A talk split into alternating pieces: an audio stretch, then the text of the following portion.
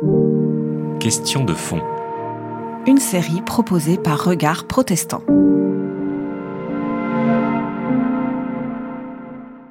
J'en viens à un troisième thème euh, qui est de comprendre quelle est peut-être la, la place du mal dans le monde, ou plutôt comprendre que le Seigneur a toujours réponse au mal. Alors c'est ce que j'appelle l'ordonnateur parce que c'est un mot qui arrive chez Augustin plusieurs fois, qui est en latin ordinator. Alors c'est pas un ordinateur, Dieu n'est pas un ordinateur gigantesque, mais il est celui qui remet de l'ordre.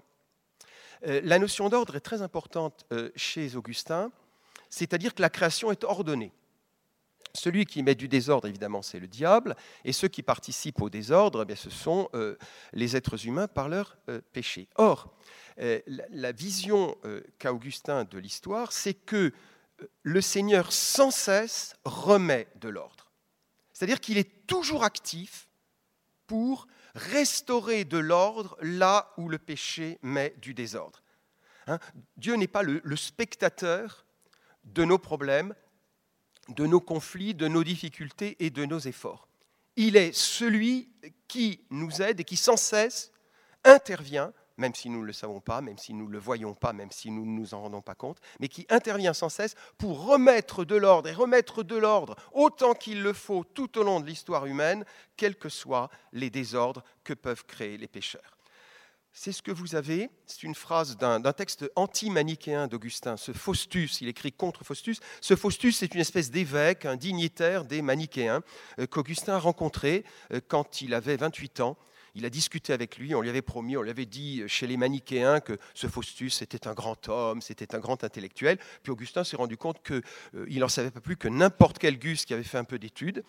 Euh, donc Augustin a été assez déçu et plus tard il a écrit contre ce manichéen pour réfuter justement euh, cette idée qu'il y aurait deux forces à peu, qui, près, qui s'équilibrent à peu près, une force du, bien, une force du mal, et qu'au fond ce serait un combat perpétuel sans qu'on sache très bien qui va gagner. Or, euh, Augustin explique, Dieu n'est pas l'auteur des péchés, le mal ne vient pas de lui, ce serait parfaitement contradictoire avec l'idée même de Dieu, tel qu'il se révèle, bien sûr, mais euh, il est celui qui leur impose de l'ordre. Hein, c'est-à-dire que euh, Dieu rétablit.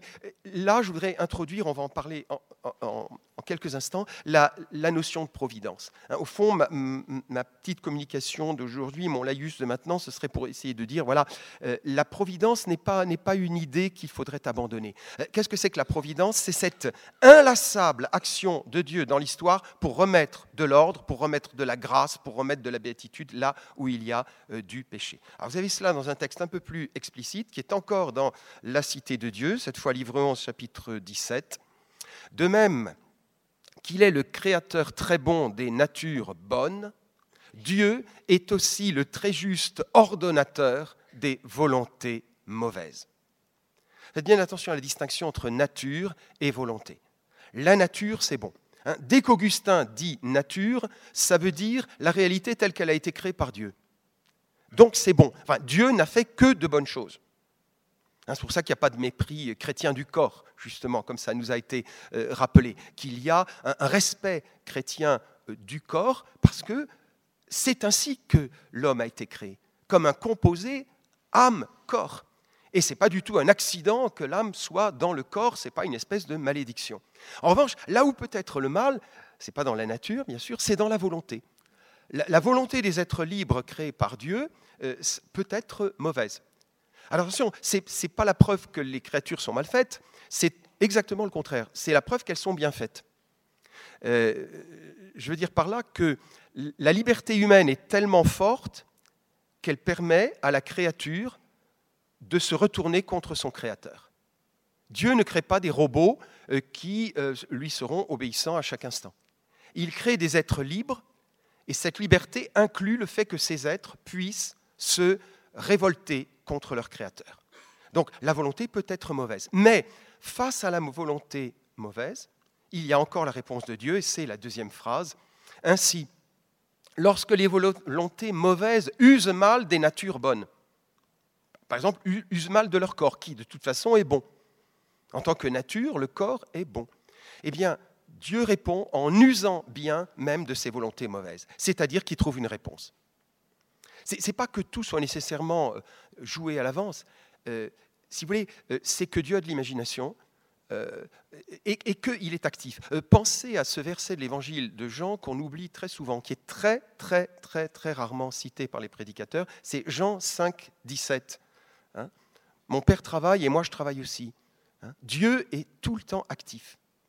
Il ne se repose pas euh, depuis la rédemption, euh, de même qu'il ne se reposait pas euh, pendant tout le temps entre le péché et la rédemption. Vous voyez, il ne faut pas sous-estimer l'activité du Seigneur, y compris user bien des volontés mauvaises, c'est-à-dire trouver de bonnes réponses aux actes mauvais des hommes et donner ainsi l'impression qu'il les a utilisés. Mais ce n'est pas que Dieu fasse le mal, simplement qu'il y trouve des réponses. Vous avez ceci à propos du diable.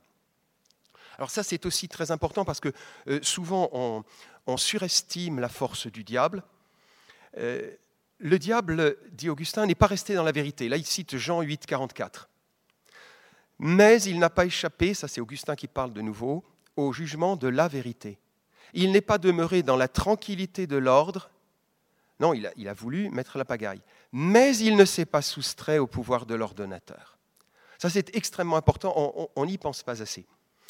Euh, il n'est pas resté dans la vérité, dit Augustin, ça c'est une citation de Jean, mais il n'a pas échappé au jugement de la vérité. Regardez comment j'ai écrit vérité dans la traduction. J'ai mis un V majuscule. Pourquoi? Parce que, comme ça nous a déjà été rappelé, euh, Jésus dit ⁇ Je suis la vérité ⁇ Donc quand Augustin dit la vérité, euh, très souvent, ça veut dire le Christ, et regardez cette phrase de l'Évangile, avant sa passion, la phrase de Jésus, c'est maintenant le jugement de ce monde, Maintenant, le prince de ce monde va être jugé bas. Ça, c'est Jean 12, 31. Donc, le jugement de la vérité, c'est la croix. Euh, c'est-à-dire le Christ comme vérité qui l'emporte sur le démon par sa croix. Euh, voilà pourquoi Augustin dit que le, le diable n'a pas échappé Hein, le diable n'a pas échappé au jugement de la vérité. Il a évidemment la phrase de Jean en tête. Euh, de manière générale, quand vous lisez Augustin, euh, demandez-vous toujours quelle est la citation biblique qui est derrière une phrase. Hein, il, connaît les choses par cœur et il est au plus près même de chaque détail euh, de la Bible. Alors le, le diable n'est pas demeuré dans la tranquillité de l'ordre. Qu'est-ce que c'est qu'Augustin appelle la tranquillité de l'ordre? La tranquillité de l'ordre, c'est dans la cité de Dieu, c'est la définition de la paix. Il y a un ordre, et quand tout le monde accepte cet ordre, quand tout le monde trouve que c'est bon, eh bien, on est dans la tranquillité de l'ordre. On est dans la paix. C'est-à-dire que tout le monde comprend pourquoi c'est ainsi, quelle est la volonté de Dieu, et l'accepte volontiers. Hein, non pas par une espèce de, soumission fataliste, mais par une, euh, une, adhésion amoureuse. Et donc, ce qui est très, important ici, hein, c'est que le diable ne s'est pas soustrait au pouvoir de l'ordonnateur, hein, ordinateur en, euh, latin.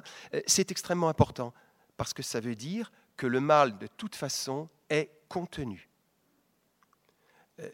aussi loin que puisse aller le mal en nous-mêmes ou dans notre monde, et nous en avons des exemples, surtout quand nous pensons au XXe siècle. Il y a toujours un moment où le mal rencontre une frontière, une limite. À la limite, nous pourrions, justement réfléchir un peu sur le passé, peut-être, euh, par exemple, nous rappeler que tous les pires régimes ont toujours eu une fin. On, nous l'a dit, hein, dans les années 80, on, nous disait, on disait le système soviétique, ça va durer encore des siècles. Il y avait des, spécialistes très autorisés qui nous disaient ça, qui nous disaient ça va tenir, c'est fait pour durer, c'est tellement solide, le système est tellement fermé, il ne peut pas euh, donner la place à quelqu'un qui ne serait pas issu du système et qui, ne ferait, et qui ferait autre chose que reproduire le système. Puis tout à coup, en 89, boum, hein, on a fêté un anniversaire là récemment, euh, tout à coup, tout s'effondre tout, s'effondre. Euh, ça, c'est bon, c'est juste une réflexion euh, personnelle d'historien, mais l'idée d'Augustin, c'est ça qu'il faut retenir. Hein. Il ne s'est pas soustrait au pouvoir de l'ordonnateur. C'est Dieu qui a le dernier mot. Vous savez, c'est un petit peu comme euh, au début du livre de Job, et là encore, Augustin a travaillé sur le livre de Job, le diable reçoit l'autorisation de, de, faire un certain nombre de choses contre Job, mais il ne peut pas lui prendre sa vie. L'action est limitée. Dieu lui donne un tout petit peu de marge de manœuvre, mais attention, pas jusqu'où il voudrait. Et je crois que ça, c'est peut-être très important à retenir. Que le mal ne peut pas aller aussi loin que sa logique pourrait euh, le laisser supposer. Je crois qu'il faut que nous ayons cette idée quand même, pour, le dire en termes abstraits, que le bien est plus fort que le mal. Et, peut-être que justement nous ne pensons pas euh, assez à cela. Peut-être parce que aussi on nous a trop parlé d'un Jésus gentil, doucereux, et que nous oublions une chose, c'est que Jésus est puissant, que même dans son humanité, il est impressionnant. Vous vous rappelez les serviteurs qui rapportent des paroles de Jésus aux grands prêtres dans l'Évangile selon Jean? Et les grands prêtres, pourquoi ne l'avez-vous pas arrêté? Les serviteurs n'ont pas osé. Et ils répondent, jamais un homme n'a parlé comme celui-ci. Et ceux qui viennent l'arrêter au Jardin des Oliviers, regardez là encore Jean, qui cherchez-vous leur demande Jésus. Jésus de Nazareth. Alors il dit c'est moi, mais dans le texte grec ça fait égoïmi, c'est-à-dire je suis. C'est la parole divine au Sinaï, je suis. Et que font les serviteurs à ce moment-là? Ils tombent à la renverse. Euh, ce que veut nous, nous montrer Jean, c'est que dans l'homme Jésus, la puissance du Fils éternel apparaît. Jésus est impressionnant. Il n'est pas seulement doux, il n'est pas seulement accueillant, il n'est pas seulement compatissant. Il est tout cela, bien sûr, mais il est aussi puissant. Et en tant que Fils éternel, il est créateur. Hein, n'oubliez pas encore le prologue de Jean. Tout a été fait par lui et sans lui, rien ne fut. Donc il y a la, puissance.